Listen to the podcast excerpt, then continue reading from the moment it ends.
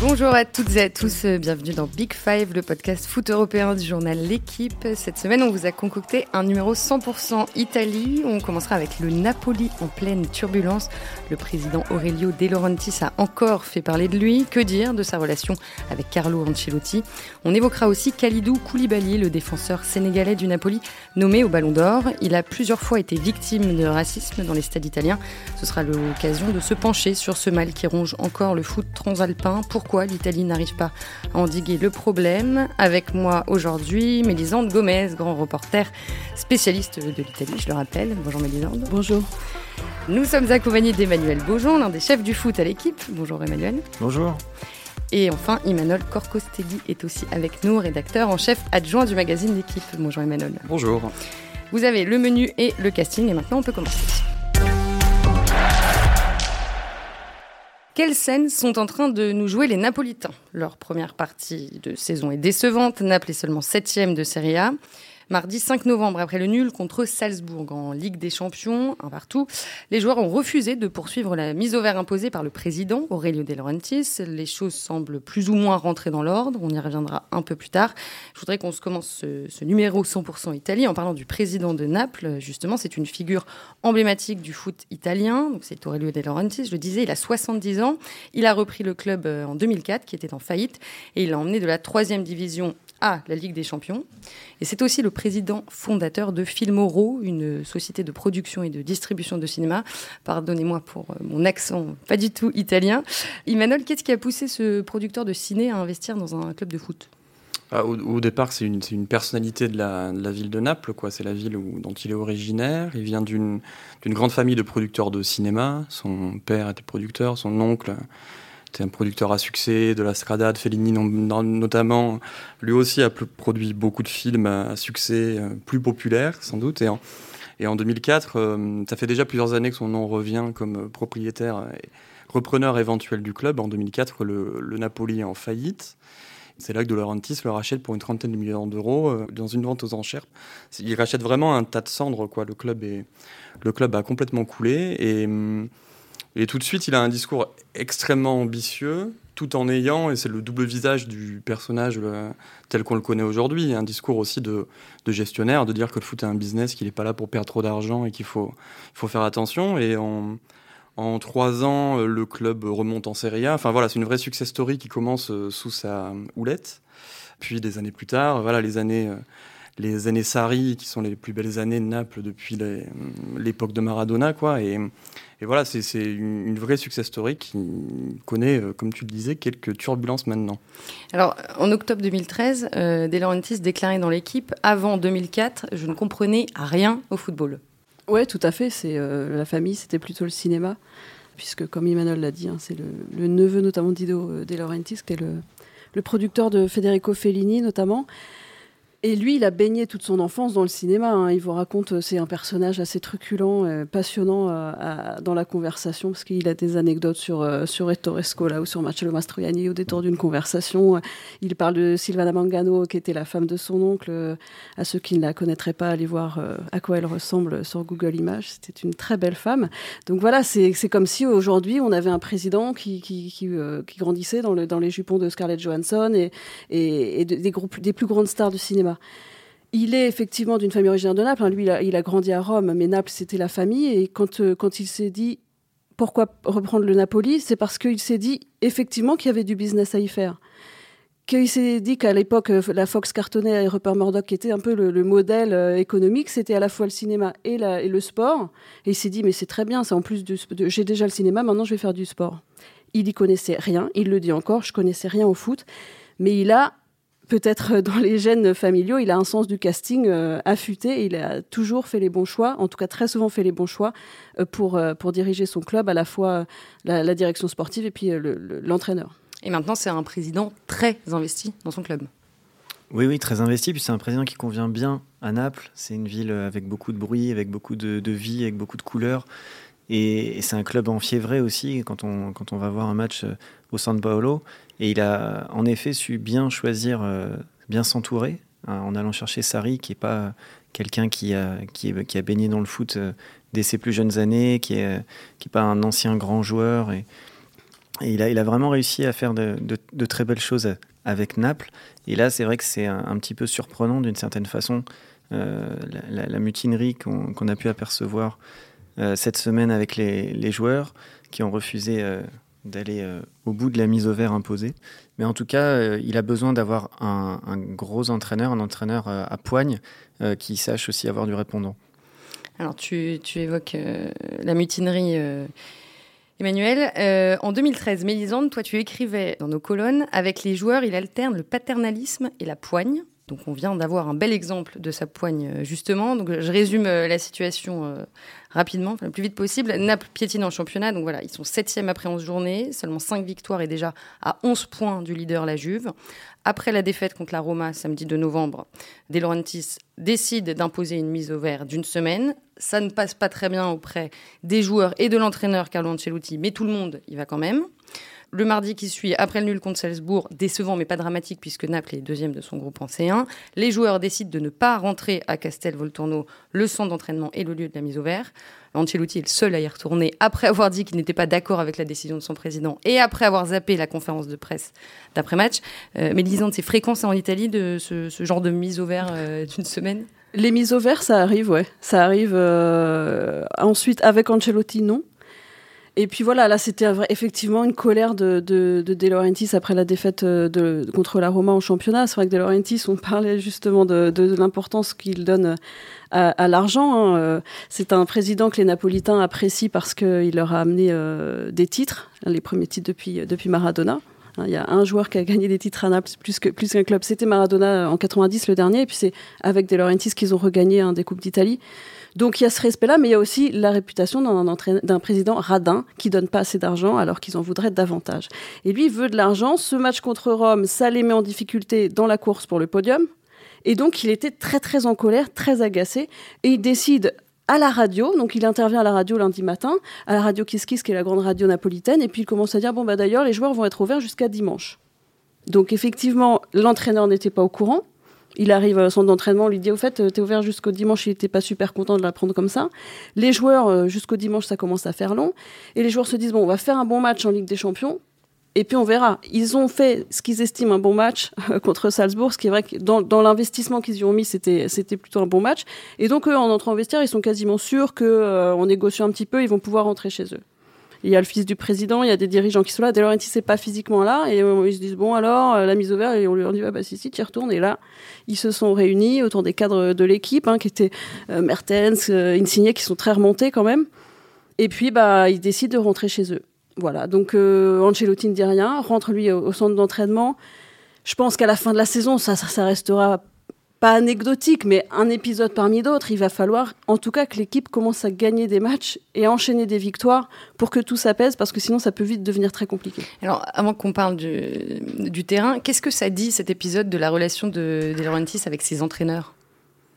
Bah, ça dit qu'il peut se passer tout et n'importe quoi, euh, comme, comme on le disait tout à l'heure. C'est comme avec ses joueurs, quoi, entre autoritarisme et paternalisme. Quoi. Il y a eu des, des épisodes assez violents de déclarations dans la presse qui ont l'air un peu improvisés avec les entraîneurs et ça, ça finit souvent par s'arranger, parfois non. Enfin voilà, la relation avec Sarri, elle était, elle était assez forte. Aujourd'hui, il y a une, il y a une rancœur quand même. De Laurentiis en parle de manière assez violente, quoi, en disant que du fait que Sarri soit parti ouais, qui, c'est un type qui, qui pense qu'il a l'argent, que enfin, il lui en veut pour plein de raisons. Enfin voilà, c'est un, c'est un, un, excessif euh, qui, qui qui fait des dérapages, qui, qui parle euh, sous le coup de la colère, et, et ses entraîneurs doivent, euh, voilà, doivent s'y faire. Il y a eu des, plein d'épisodes comme ça assez tendus avec ses entraîneurs, mais, mais c'est comme le disait Mélisande, parfois ça, ça, ne devient que des anecdotes de saison. Quoi. Et puis surtout, depuis 2004 qu'il est à, Naples, il y, a eu, il y a eu cinq entraîneurs peut-être euh, en, 15 ans. Six, il y en a, si vous comptez Ventura, mais bon, c'était pas son choix. Il a commencé avec Reya. En plus, à chaque fois, il fait venir des, des entraîneurs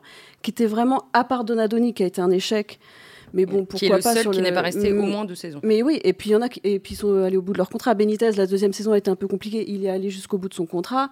Mazzari, euh, voilà, ça, ça, quand quand quand ça s'est fini, euh, bon, il était au bout de son contrat et c'est quand même quelqu'un déjà sur Reya quand le premier qui les fait monter un bon casting, un entraîneur. À chaque fois, il prend des entraîneurs un petit peu en devenir, comme l'était euh, Sarri quand il est arrivé. Hein, Emmanuel en parlait. Sarri, il avait, il a, il a écumé toutes les divisions euh, depuis la, plus basse jusqu'à jusqu'à l'Empoli. Et à Empoli, il y avait un risque comme de le faire venir à Naples. Vous passiez après Benitez, qui était un grand entraîneur européen. Il prend Sarri, qui était un entraîneur un petit peu prometteur. Sarri, c'est 2015-2018. Voilà, le dernier. Et c'est sans doute celui qui a porté Naples en tout cas au niveau du jeu, au plus haut niveau, euh, même s'il a, il a rien gagné, c'est aussi ce que je reproche De Laurentiis. Mais il a toujours bien choisi ses entraîneurs, et il, il les a toujours aussi laissés travailler avec une présence un peu envahissante qu'on peut peut-être comparer à celle de Jean-Michel Aulas.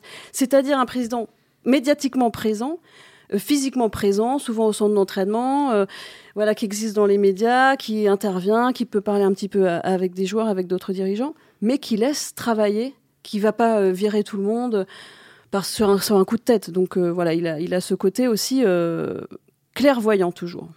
Du coup, ça dénote aussi un caractère impulsif, c'est-à-dire que c'est Mélisande faisait le, comparatif avec Jean-Michel Aulas, qui a tendance à tweeter parfois et à trop tweeter. Euh, c'est vrai que pour De Laurentiis, cette décision de mise au vert prolongée, c'est très rare, surtout sur une semaine complète avec un match de Ligue des Champions en plein milieu. Euh, c'est une façon d'imposer son pouvoir, mais c'est vrai que de ne pas consulter Ancelotti, c'est un risque aussi, parce qu'il y a peu d'entraîneurs qui auraient pu s'opposer euh, à leur club comme ça, dire moi je ne suis pas d'accord avec la décision du club, mais c'est la décision du club et je la respecte, mais il a répété à plusieurs reprises qu'il n'était pas en adéquation avec ça. Donc il faut avoir un, entraîneur qui a beaucoup d'expérience, qui a une certaine liberté, qui peut se permettre de s'opposer à son président, mais il faut, euh, aussi peut-être savoir euh, calmer ce côté impulsif. Je pense qu'il a aussi la crainte cette saison de perdre euh, le côté rival officiel de la Juve, puisqu'il y a eu de très bons résultats entre 2016 et, maintenant, alors que là on sent que l'Inter pousse fort et Naples se retrouve assez loin de la tête.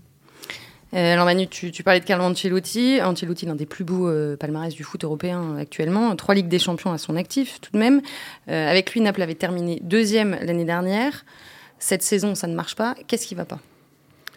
En tout cas, il est toujours soutenu par ses joueurs. C'est vrai que partout là, où il passe, il est, quelqu'un de très humain, de rond. Qui, il y a encore eu les, dernières déclarations des, joueurs napolitains, du capitaine Insigne et d'autres qui l'ont défendu après la rencontre face à Salzbourg et qui ont bien précisé qu'ils étaient toujours derrière, derrière leur entraîneur.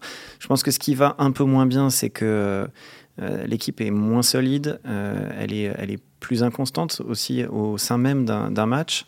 On l'a vu euh, en Ligue des Champions face à, face Salzbourg, donc ça encaisse un petit peu plus de buts, c'est moins à l'aise à l'extérieur en Serie A, mais quand on regarde le bilan, ils sont deuxième de leur poule de Ligue des Champions avec 8 points, ils sont bien partis pour se qualifier pour les huitièmes. En Serie A, certes, ils sont loin de la tête, mais dans les trois défaites de Serie A, il y en a quand même deux à l'extérieur, à la Roma et à la Juve à la dernière minute, donc ça n'a rien d'affamant non plus. Il euh, faut quand même rappeler que la dernière expérience d'Ancelotti s'était mal terminée. Euh, en l'été 2017, il est sacré champion d'Allemagne avec euh, le Bayern pour sa première saison sur le banc. Et il est limogé trois mois plus tard après une défaite 3-0, on s'en souvient, contre le PSG en Ligue des Champions. Et à l'époque, on avait dit que son vestiaire l'avait lâché. Et c'est pour ça que je veux te poser la question. Est-ce qu'aujourd'hui, il n'y a pas un problème de management? Non. Alors là, pas du tout. Non, et alors, l'expérience d'Ancelotti au Bayern, lui-même, il avait, je pense, à la fin hâte qu'elle se termine. Je pense que culturellement, il y avait deux mondes qui se sont, qui se sont un peu croisés sans vraiment trop se rencontrer vraiment.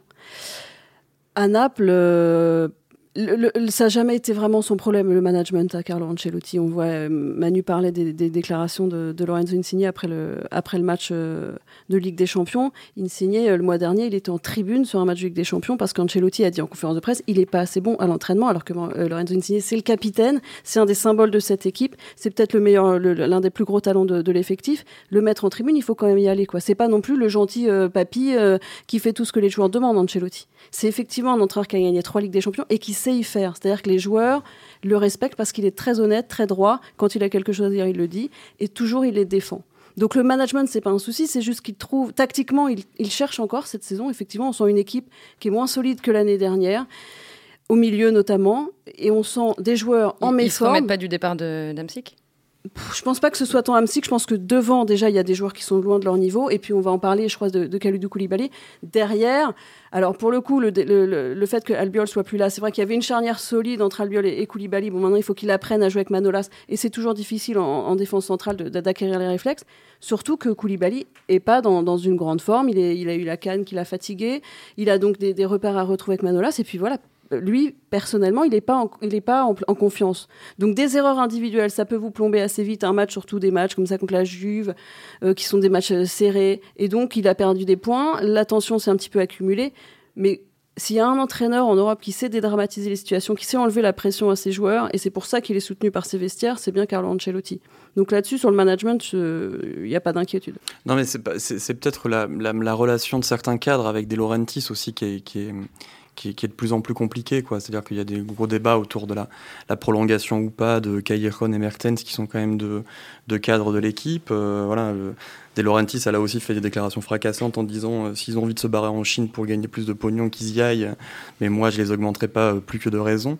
Donc il y a une tension, voilà, et puis il y a une tension aussi entre De Laurentiis et les supporters. Quoi. C'est, Manu rappelait que, que, à quel point ce stade peut être un stade enfiévré. L'année dernière, il y a eu des, gros soucis à cause de l'augmentation du prix des places, parce que pour De Laurentiis, on en revient aux financiers, c'est important de se faire de l'argent avec les places, et les, supporters lui en ont beaucoup voulu. Ça, c'est, il est un peu revenu en arrière cette saison, mais je crois qu'au début de la saison, euh, il y avait euh, même pas 10 euh, 000 abonnés au San Paolo. C'est très très rare pour un pour, pour ce stade-là, quoi, pour ce, ce public-là. Et puis je crois aussi que voilà, cet été, le public attendait, euh, attendait euh, James Rodriguez, attendait une grosse star euh, et qu'elle n'est pas venue et qu'il y a aussi un peu de, rancœur quoi. De, sur les murs de Naples, il y a quand même de plus en plus de, de, tags De Laurentiis Bartois quoi.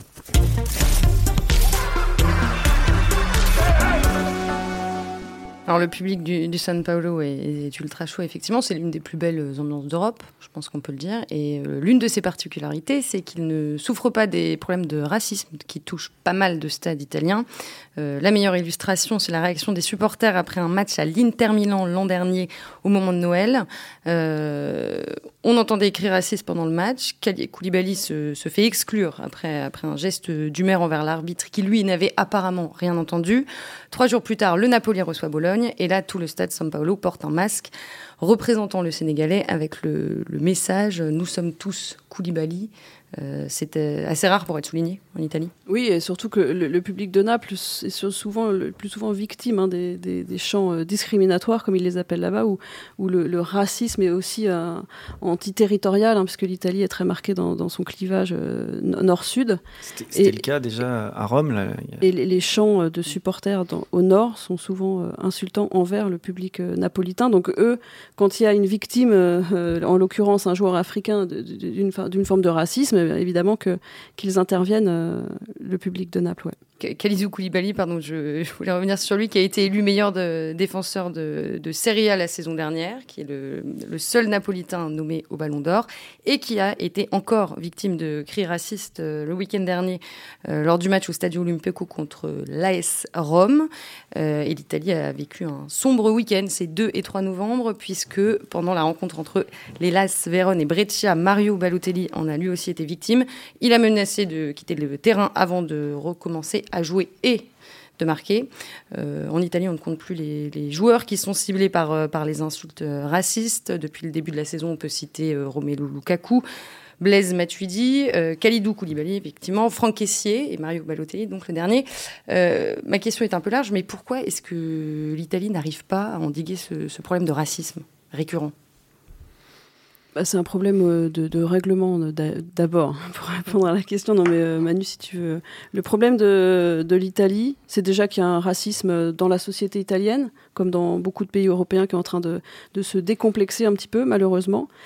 Donc on le retrouve euh, dans les stades et que l'arsenal législatif est, très mal fait, puisqu'il y a un code éthique qui a été ratifié en 2017 qui donne la responsabilité au club, en tout cas qui donne la possibilité au club de pénaliser, d'identifier puis de pénaliser les supporters individuellement qui se rendraient coupables de chants racistes ou de, n'importe quel comportement violent, euh, euh, en tout cas intolérable dans le stade. Donc chaque club euh, donne un, règlement intérieur des stades que les supporters peuvent lire ou consulter sur les sites.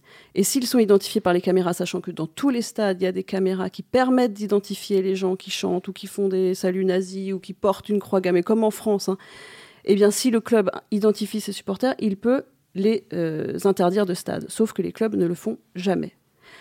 D'un autre côté, vous avez la justice sportive, donc euh, l'équivalent de la commission de discipline, qui ne peut intervenir uniquement si un des, délégués a signalé dans le rapport du match qu'il y avait eu des chants ou qu'il y avait eu des incidents, s'il n'y a pas eu de, si, aucun officiel n'a relevé les incidents, la justice sportive ne peut pas intervenir. Ce qui est assez paradoxal à l'heure de, Twitter où toutes les vidéos circulent, où tout le monde voit et entend assez rapidement sur les réseaux sociaux qu'il y a tel ou tel champ, mais euh, l'arbitre ou les, les, officiels ne l'ont pas noté, donc il restera impuni quoi qu'il arrive. Et puis la justice sportive ne peut pas sanctionner quelqu'un individuellement parce qu'elle elle sanctionne des gens qui ont une licence, qui sont affiliés à sa fédération, à sa ligue. Elle ne peut pas euh, identifier un supporter et dire bah lui je le sanctionne. C'est-à-dire qu'elle va fermer une partie d'un virage ou euh, sanctionner tel ou tel club. Mais fermer une partie de virage, voilà, c'est toujours limité parce que vous, vous sanctionnez aussi des gens qui n'y sont pour rien. C'est ce qui a été décidé là pour euh, une partie de la tribune à Vérone qui sera fermée pour, pour un match. Et en revanche, le club a décidé lui-même euh, d'interdire de stade jusqu'en 2030 euh, le chef des Ultras. Voilà, non, sa propre décision. Ouais. Euh, parce qu'après le, le, match, ce chef des Ultras avait déclaré que Balotelli n'était pas totalement italien. Ce, ce, cet Ultra-là était déjà interdit de stade. Hein. C'est-à-dire qu'il n'était même pas au stade. Il, a, il, a, il est intervenu pour donner son, son éclairage tout extrêmement intéressant et, et éclairé justement sur, sur, sur, cette affaire. Donc euh, le, le, gars est, est, un raciste euh, fier de l'être visiblement. Donc euh, lui, il était déjà, voilà, lui, il était déjà interdit de stade. Mais quand vous prenez le match de l'Atalanta, quand quand ils ont l'arbitre, donc l'arbitre a euh, comme euh, pouvoir d'interrompre les matchs en cas de chant et si les chants se répètent, de vraiment interrompre vraiment euh, définitivement la, rencontre. Donc l'Atalanta Fiorentina a été interrompue pour, pour des, des chants racistes une minute. Donc là, la justice sportive intervient évidemment. Qu'est-ce qu'elle fait? Elle sanctionne l'Atalanta de 10 000 euros d'amende. Le même week-end, la Juventus avait pris 10 000 euros d'amende parce que des supporters avaient mis un laser vert dans les yeux de, de Lautaro Martinez ou de je ne sais plus qui de, l'Inter. Donc ça l'avait un petit peu perduré pendant son match. Donc 10 000 euros pour un laser vert à, un joueur de l'Inter et 10 000 euros pour des chants racistes qui ont conduit à l'interruption d'un match. C'est-à-dire 10 000 euros, c'est rien. Donc il y a un vrai problème de volonté politique de se débarrasser du problème. C'est ce que j'allais dire ouais, sur, pour, pour, rebondir sur l'arsenal législatif dont parlait Mélisande. Voilà, c'est révélateur d'un manque de volonté politique. Quoi. C'est les, les, les, dirigeants du foot italien, pour certains, sont fait remarquer eux-mêmes euh, par des propos racistes. Hein. C'était le cas de l'ancien président de la Fédé euh, qui parlait d'un joueur qui était devenu une star alors qu'avant il mangeait des bananes. L'actuel président du comité olympique italien. Euh, il a dit que la simulation d'un attaquant c'était plus grave qu'un qu qu'un qu clé raciste. Ouais, simulé pour obtenir un penalty. Donc euh, donc il y, y, a clairement de la, ouais, de la part des dirigeants une, une, un, voilà un, un gros problème. Enfin, une, une, incapacité ou une non-volonté de, de, de, de, prendre en compte ce problème, de le revendiquer tel, tel, tel quel, enfin comme tel, et d'estimer de, que c'est grave, quoi. Et, et les joueurs Mais sont super démunis. C'est plus une non-volonté qu'une qu incapacité. Ouais, c'est une non-volonté complètement. Il y, y, a une forme de lâcheté puisque les présidents de clubs ne vont pas vouloir aller euh, à l'encontre de leurs propres supporters qui ont parfois pris trop de poids. Et puis il y a une forme de dénégation euh, quand euh, des officiels euh, n'entendent pas des cris de singe que beaucoup de gens entendent. Euh, quand après, je te coupe, pardon, oui. Emmanuel. Après le match Elas Veron Breccia, l'entraîneur du club, le président et le maire de la ville ont tous les trois refusé de reconnaître qu'il y avait eu des, des chants racistes. Alors qu'on est dans un contexte où ça fait des mois et des mois que c'est l'actualité, quoi. Donc le, le, nier à ce moment-là avec autant de, de, de force, quoi, ça dit à quel point il y, y, a du retard sur ce problème en Italie. Et puis, il y a, moi, je me souviens aussi de l'épisode de, l'Inter avec une, partie des, supporters qui avaient euh, expliqué à Romelu Lukaku, qui est donc un propre joueur de l'Inter, comment il fallait se comporter et que les cris de singe pouvaient aussi s'apparenter à du folklore. Donc, euh, on n'a a pas du tout la conscience euh, de la gravité des choses, du racisme que peuvent subir les joueurs de couleur. Euh, je me souviens du début de saison, si on prend l'exemple de la Ligue 1, où parfois il y avait un excès de zèle, on arrêtait les matchs pour des banderoles plus ou moins insultantes ou homophobes. Là, on est sur des, des cris de singe et les joueurs euh, qui sont pris à partie hésitent maintenant à quitter le terrain. Je ne pense pas que ce soit la bonne solution, mais c'est vrai que tant que rien ne bouge, euh, on reste circonspect face à cet immobilisme. Je rebondis sur ce que tu disais sur les supporters de l'Inter. Euh, début septembre, après, que, euh, après les insultes racistes dont avait été victime Lukaku, ils avaient publié un, un, communiqué dans lequel ils affirmaient que ces cris n'étaient pas du racisme réel, mais un moyen de déstabiliser l'adversaire qu'ils utilisent eux-mêmes et qu'ils comptaient encore utiliser. Et le communiqué se terminait par S'il vous plaît, euh, Lukaku, vivez cette attitude des supporters italiens comme une forme de respect du fait qu'ils craignent les buts que vous pourriez marquer, non pas parce qu'ils vous haïssent ou qu'ils sont racistes. c'est avec ce genre d'attitude que certains joueurs désormais ne veulent plus aller jouer en Serie A. Il y, il y en a qui plaident euh, officiellement euh, pour dire euh, voilà, il, faut, il faut aller ailleurs, il faut aller en Angleterre, il faut aller dans des stades où vous ne risquez pas d'être hué ou moqué. Ou, Mais est-ce que ce ne serait pas donner raison à ceux qui, qui les insultent? C'est comme, c'est comme arrêter, le, comme arrêter la rencontre. C'est terrible de, de, faire une, un championnat de, monochrome parce que ça plaît pas aux supporters d'avoir des joueurs de couleur. Non, je une partie des supporters. C'est inimaginable. Après, c'est vrai que ce, communiqué de la Convenorde était complètement grotesque et qui prêterait près à, rire si le sujet n'était pas aussi, aussi triste et aussi accablant parce que les gars qui t'expliquent que c'est pas du racisme de faire des cris de singe à un joueur de, peau noire. C'est du respect. Euh, ouais, non, mais là, on, tombe des nues. Et, que, et que, enfin, il y, a un vrai problème aussi dans la société, hein, euh, en général, euh, de, de, bien définir ce que c'est que le racisme et de dire, voilà, quand vous faites un cri de singe à un joueur noir, c'est inacceptable, c'est inacceptable. il y a eu longtemps, ah mais ils sont pas nombreux, ah mais ils étaient une dizaine à chanter, mais un gars qui fait un cri de singe, c'est intolérable. Et c'est pas une question de nombre. C'est un, un, c'est déjà un de trop. Et il faut vraiment qu'il y ait une prise de conscience de, de, de, la violence que, que ça représente quand vous êtes sur un terrain. Euh, Manu parlait de Dembaba, les, les joueurs ont parlé de Khalidou Koulibaly, euh, de Matuidi aussi qui a eu des réactions au Balotelli, qui est lui le pauvre depuis qu'il est né quasiment. Euh, il a à subir ça sur tous les terrains le dimanche matin quand il était gamin. C'est d'une violence terrible. Et c'est inacceptable moi, moi tu disais, c'est pas la solution, Manu, que les joueurs quittent le terrain. On dit toujours, ah bah, Balotelli, mais c'est aussi aux joueurs blancs, enfin aux, autres joueurs. C'est pas forcément aux joueurs noirs d'intervenir. Si vous êtes sur un terrain et que votre coéquipier se fait insulter comme ça, est-ce que vous pouvez le supporter?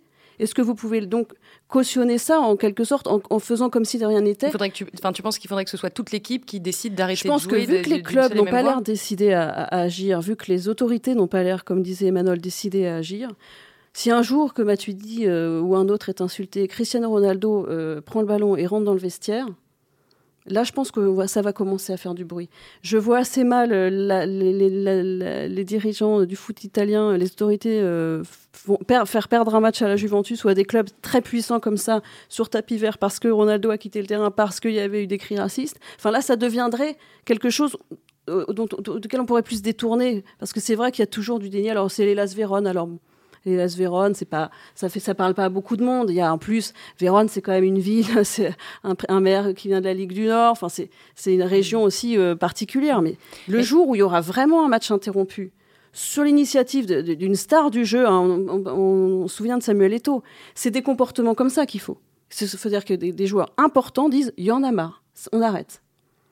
Et puis tant qu'on donnera le message qu'une, qu'un laser euh, coûte autant euh, en amende qu'un cri de singe, euh, on dégoûtera encore plus les joueurs. C'est-à-dire, je, pense que les, joueurs qui ont été victimes de cris de singe peuvent être encore plus écœurés par la sanction de la commission de discipline et des dirigeants italiens que des cris de singe eux-mêmes. Mais je suis assez d'accord avec Mélisande sur, le, poids qu'aurait cette décision des joueurs, mais ça, dit quand même la, responsabilité énorme qui est sur les épaules des joueurs. C'est-à-dire que ce, manque de volonté de la part des dirigeants, ça entraîne des conséquences chez les joueurs qui sont terribles. Koulibaly, euh, on l'a rencontré euh, pour le magazine L'équipe il y a un mois, où on a longuement parlé de ça.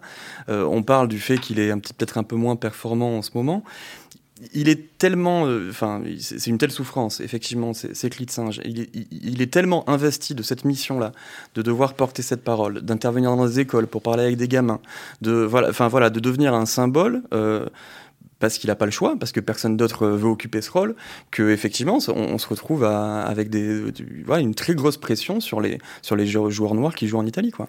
est-ce que vous pensez que, l'arrivée au, premier plan sur la scène politique de Matteo Salvini l'année dernière euh, en Italie a favorisé un petit peu le, ou à renforcer le, dénouement des langues. Elle a décomplexé une certaine euh, parole, c'est sûr. Ça, c'est sûr. Il y a eu, euh, lui, il se permettait des tweets ou des, sorties qui qui passeraient pas ou qui seraient pas passées il y a quelques années.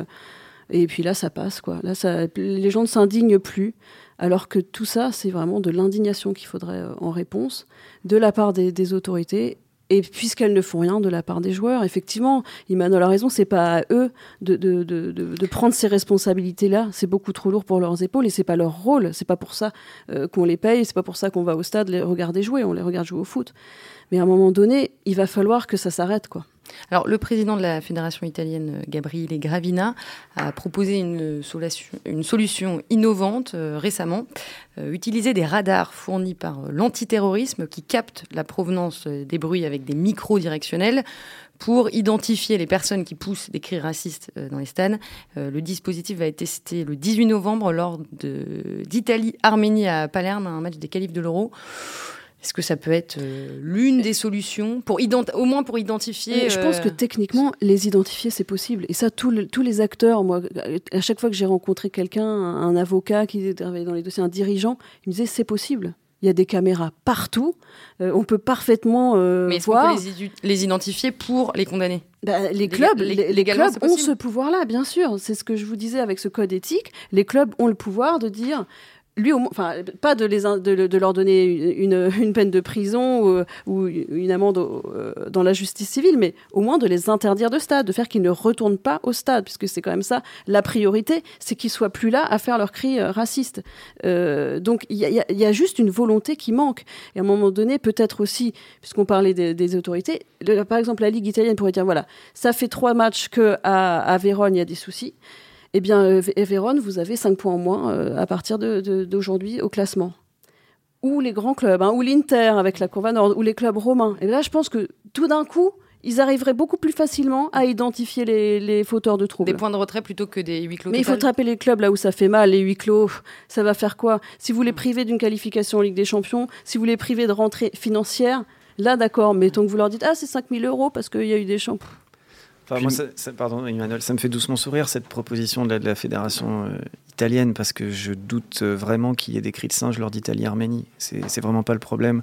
On attend de la Ligue oui, des mesures plus fortes. Alors il y a un effet pervers parce que la proposition de Mélisande, en effet, ça, ça permettrait que les choses bougent parce qu'avec des points en moins, avec des compétitions dont les clubs seraient privés, là il y aurait euh, probablement euh, une réaction en tribune, mais euh, il peut y avoir un effet pervers parce que si on dit qu'on enlève des points ou qu'on arrête un match, euh, il peut y avoir, je sais pas, vous êtes un supporter visiteur, votre équipe perd 3-0 et puis vous vous dites, eh ben, je vais faire des cris de singe pour faire perdre l'équipe à domicile. Donc c'est très délicat comme, comme situation avec les, sanctions à, donner. Il faut à la fois taper fort et ne pas priver non plus les joueurs qui sont sur le terrain de, de victoires qui pourraient, et de points qu'ils pourraient obtenir.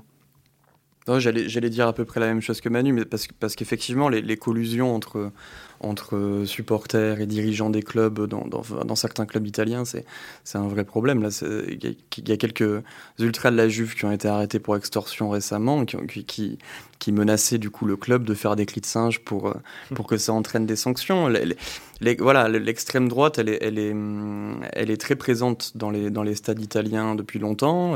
C'est, Il y a certains supporters qui ne se cachent même pas d'être de l'extrême droite. En fait, c'est, ce que disait Mélisande tout à l'heure.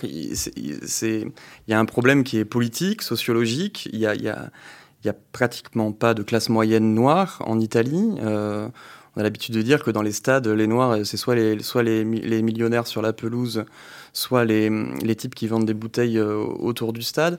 Et donc il y, a un rapport au racisme qui est, qui est, compliqué. Euh, c'est l'antiracisme, c'est un truc de communiste, quoi, pour beaucoup. C'est-à-dire que du coup, les, voilà, les, supporters qui ont des idées de droite ou d'extrême droite euh, refuseront toujours de faire de ce sujet-là un combat euh, parce que c'est le combat de l'autre camp, c'est pas leur et c'est loin d'être le, le, sujet le plus important en Italie pour eux. Quoi.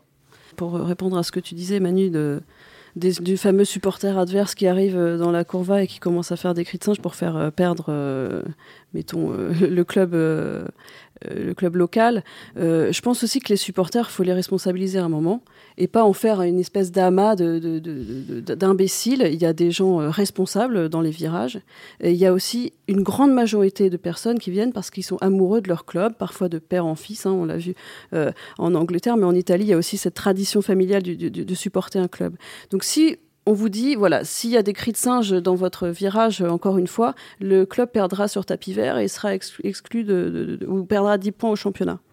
et que vous voyez un gars arriver euh, que vous connaissez pas et qui commence à, chanter, je pense que si vous êtes 1000 et que les mecs sont 10 à faire des cris de singe, vous pouvez assez facilement les faire taire. C'est-à-dire qu'il faut aussi dire aux supporters, voilà, dans votre virage, prenez vos responsabilités. Voilà, prenez vos responsabilités, faites en sorte que Enfin, parlez entre vous, faites en sorte que s'il y en a qui veulent faire ces chants-là, maintenant c'est plus possible. Et s'ils les font, si vous les laissez faire, eh bien vous aurez X points en moins et, plus, de, plus, de, plus de Ligue des Champions la saison prochaine pour vous. Et je pense que ça les motivera aussi à, à faire attention à ce qui se dit dans leur tribune. Mélisande, ce sera le mot de la fin. On pourrait continuer à parler de ce problème pendant longtemps, malheureusement, mais c'est l'heure de nous quitter. Merci beaucoup, Mélisande Gomez, Emmanuel Beaujean et Imanol Corcostegui. Merci aussi, comme d'habitude, à Roland Richard et à Louis Godefroy. La semaine prochaine, pas de Big Five, puisque ce sera la trêve internationale. On va en profiter pour vous préparer plein de super numéros pour la fin de l'année. N'oubliez pas de vous abonner. À très bientôt dans Big Five.